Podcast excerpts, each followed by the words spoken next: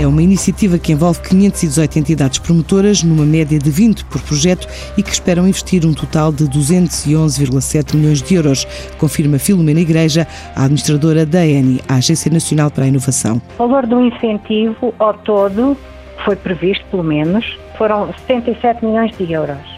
Este incentivo é, é calculado com base no investimento que as várias entidades apresentam nos seus projetos, que correspondem às tais 26 candidaturas.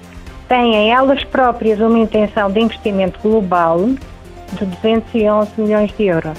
Se todo este investimento fosse realizado, já teríamos aqui um problema porque os 77 milhões de, de euros de incentivo não seriam suficientes para cobrir aquilo que eles esperam, aquilo que os promotores esperam de apoio de, de financiamento público.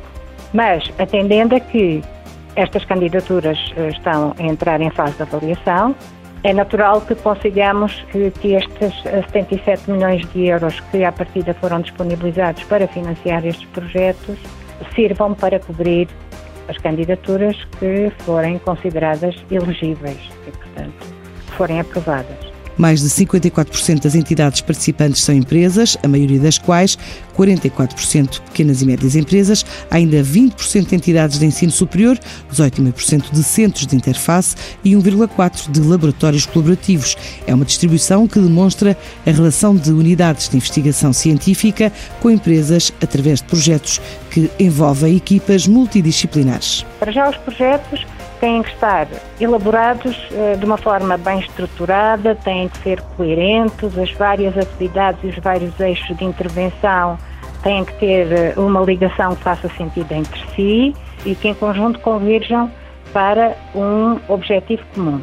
São projetos que têm uh, um grande envolvimento ao nível de, de recursos humanos.